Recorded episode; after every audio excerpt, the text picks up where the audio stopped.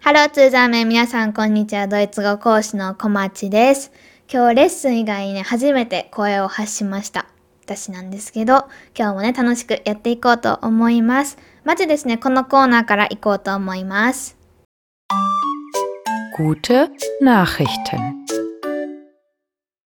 Gute Nachrichten っていうコーナーなわけなんですけど、Gute Nachrichten っていうのは皆さんわかるでしょうか？これはですね、いいお知らせっていう意味です。いいニュースかな？っていう意味になります。今日はですね、ちょっとこう私が個人的に多分嬉しいニュースっていうのを言っていこうと思います。嬉しい、どちらかというと嬉しくないニュースなのかもしれないんですけど、前にですね、私が少しこれもご案内させてもらったフォルモントの会話コースっていうコースがですね、3月からガラッと変わったわけなんですけど、ガラって言ってもその予約システムが変わっただけで何かこうレッスン内容が変わったりとかそういうわけではないんですけど、だいぶですね、こう講師にとっても私たち事務にとっても、あと生徒さんですよね、もちろん生徒さんにとってもすごく使いやすい予約システムが完成しました。で、それがですね、こう本格的に運用し始めたのが今月なわけなんですけど、今のところ特にトラブル等もなく、で、どんどんですね、アップデートを重ねながら進んでいます。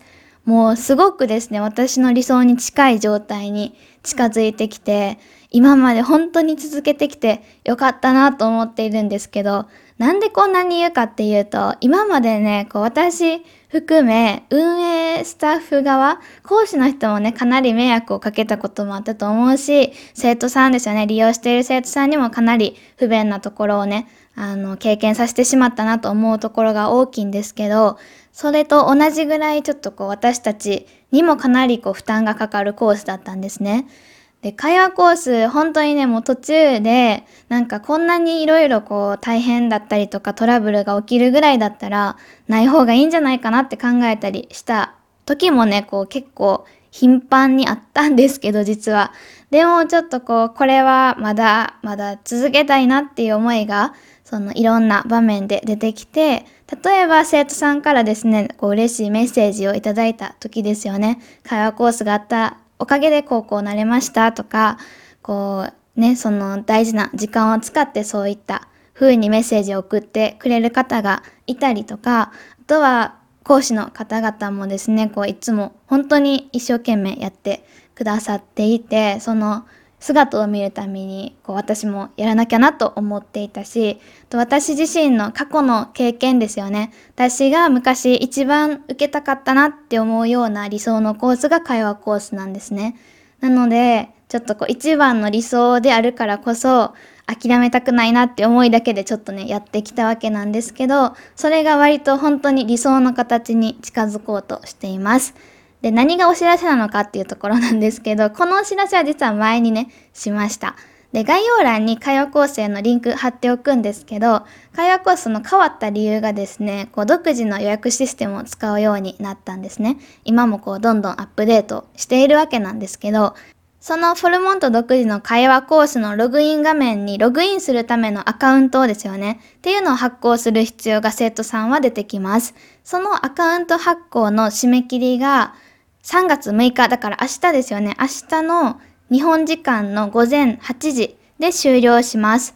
で、なんで午前8時かっていうとですね、ドイツ時間の12時、夜の12時に当たるからなんですけど、なので、日本時間の朝の8時にですね、アカウント登録っていうのを一度締め切らせていただきます。で、次はですね、3月20日からスタートになるんですけど、今アカウント登録していただけると、3月のレッスンが受けられますよっていう風になっています。もし3月20日からの次のアカウント登録の時に登録していただけると、ちょっとですね、3月中にレッスンを受けるっていうのが厳しくなってしまって、次は4月以降っていう風になるので、3月特に何もやることないなとか、あと何かチャレンジしてみたいなって思う方ですよね。で、会話コースはアーツバイ以上のドイツ語学習者を対象にしているので、アーツバイ以上のドイツ語力があるよって思う方はぜひ受けてもらえると、受けてもらえるっていうよりかは、アカウント登録自体が無料になっているので、まずはちょっとアカウント登録だけでもしていただければ嬉しいなと思っています。アカウント登録さえしていただけたら、アカウントさえあってログインができたら、チケットはですね、その3月20日までの間だったらいつでも購入できるようになっているので、ご安心ください。ただそのアカウント登録の締め切りがとりあえず今回は明日の朝8時ですよね。で終わってしまうのでドイツ時間だったら夜中の12時になります。興味ある方はぜひね、ホームページから登録してみてください。っていうのが今日のですね、いいのか悪いのかちょっとわからないんですけど、でもすごく私的にはハッピーなお知らせでした。それではですね、今日のテーマ早速やっていこうと思います。Das heutige Thema さて、今日のテーマなわけなんですけど、今日はですね、初級から中級というよりかは、完全初級の人がですね、今からドイツ語を本気でやっていきたいと思っている人がいると仮定して、どういうふうに学習を進めていくのがおすすめなのかっていうのを少しお話ししていこうと思います。でですね、これは私が実際レッスンで使っている進め方、カリキュラムなので、すべての人に当てはまるとは言えないし、レッスンでやるか、誰が教えるか、どういうふうに学ぶかですよね。によってもかなり変わってくるところだと思うんですけど、よく聞かれるテーマの一つでもあるので、私がレッスンでね、完全初級の人を相手にするときに、どういうふうにやっているのか、ちょっとこう伝えていこうと思います。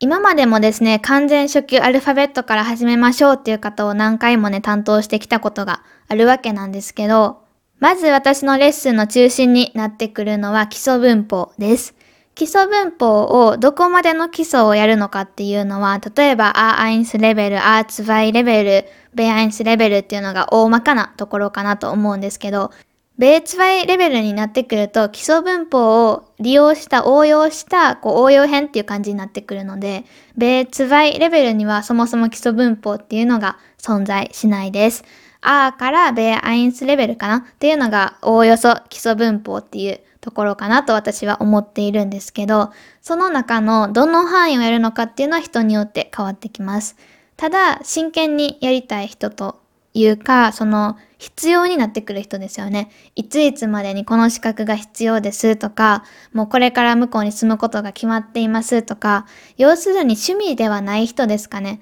ドイツ語学習っていうのにかなり重きを置いていかないといけない。方っていうのは、米レベルですね。米アインスアイスレベルぐらいかな。米アイスの初めぐらいの、その私が思っている基礎文法すべてっていうのをとりあえずやってしまいます。もちろん文法だけの授業じゃ退屈だし、その、そもそもね、それ以外の力っていうのが全くついていかないのは困るので、スピーキングの練習っていうのも同時に行っていきます。はじめのうちは週末何をしますかっていう会話ですよね。で、そこからは週末何をしましたかこの辺は過去時世をやったかやってないかっていうのが大きな境目になってくるんですけど、過去時世をやった後は過去時世を使った最近何していましたかっていう会話を必ずレッスンの前に入れるようにしています。その人の状況や目的に合った文法が大体一通り終わったなと思ったら、そこからはひたすらアウトプットに入ります。このアウトプットも何をするかっていうのが人によって変わってくるわけなんですけど、ここで私が言うアウトプットっていうのは、今まで習ってきた文法を使って何かをするですよね。何かっていうのは4技能に当てはまってくるわけなんですけど、まず読むですよね。読む、書く、聞く、話す、すべてやっていきます。はじめのうちはですね、その話すっていうのと文法っていうのが中心で、なかなかその何か文章を読んだりとか、何か特別なものをリスニングしたりっていうのはしないです。もう文法を習う。で、それを会話に活かしてもらうっていうのだけはじめは集中してもらっています。で、その後にその文法を活かしながら、その後語彙とかをつけていきながら読む練習、聞く練習、書く練習、で、あと話す練習っていうのもその応用編ですよね、として入ってきます。最近何していましたかっていう最近のことを話すだけじゃなくて自分の意見を言ってみたりとか、例えばその読む練習ですよね。をしているときは、読んだテキストの要約をドイツ語で話してもらったりとか、それを書くをしてもらうことも多いです。宿題として、じゃあこのテキストの予約書いてきてくださいねっていうことも多いし、聞くっていうのは何かビデオをね、見たりとかになるんですけど、この辺で何をするかっていうのは結構ね、その生徒さんのレベルですよね。さっき言った基礎の文法っていうのをどの範囲まで終えているのか、あと今後の目標によってかなり変わってきます。結構ね、趣味でやっていたり楽しくやりたいだろうなっていう方にはビデオ教材ですよね。何かこうドラマとかを使うことが多いし、それこそ結構急いでやらないと間に合わないというか、ちょっとこう締め切りとかがあってね、頑張っている方っていうのには、もっともっとちょっとこう、あんまりね、すごく楽しい話じゃなかったりするんですけど、ドイツ語の記事、長い長文っていうのを読んできてもらって、結構しっかりやっていったりしています。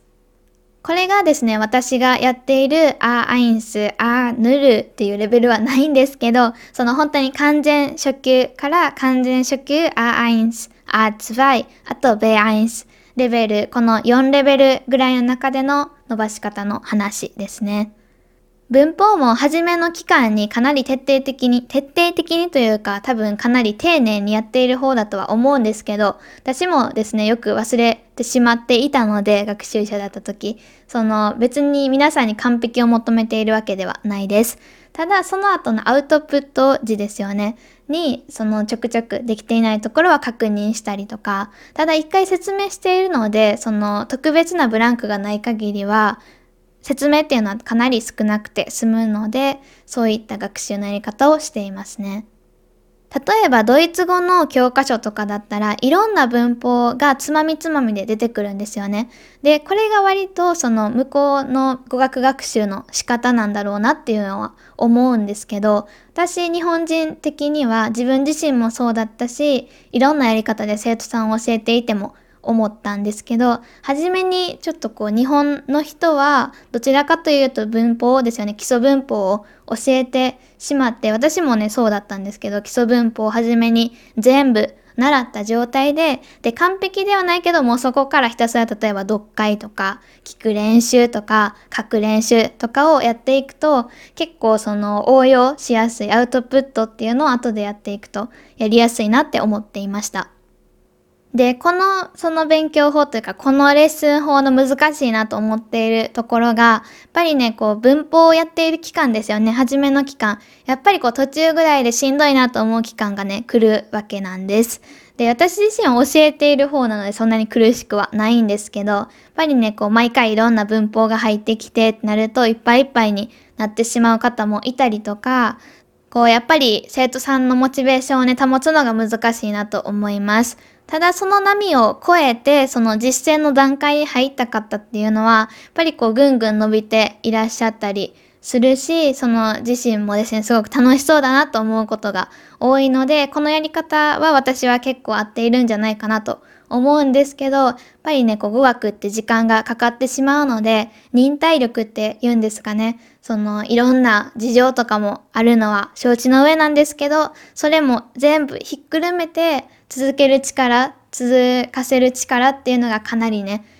うん、大事になってくるところだなといつも思っています。講師側としてもなるべくモチベーションをね、こう与え続けながらやっていけたらいいなと思っているんですけど、やっぱりね、こう他者がどうこうできる問題ではなかったりするので、心の問題なのでね、なのでね、やっぱりこう難しいなと思いながら日々やっています。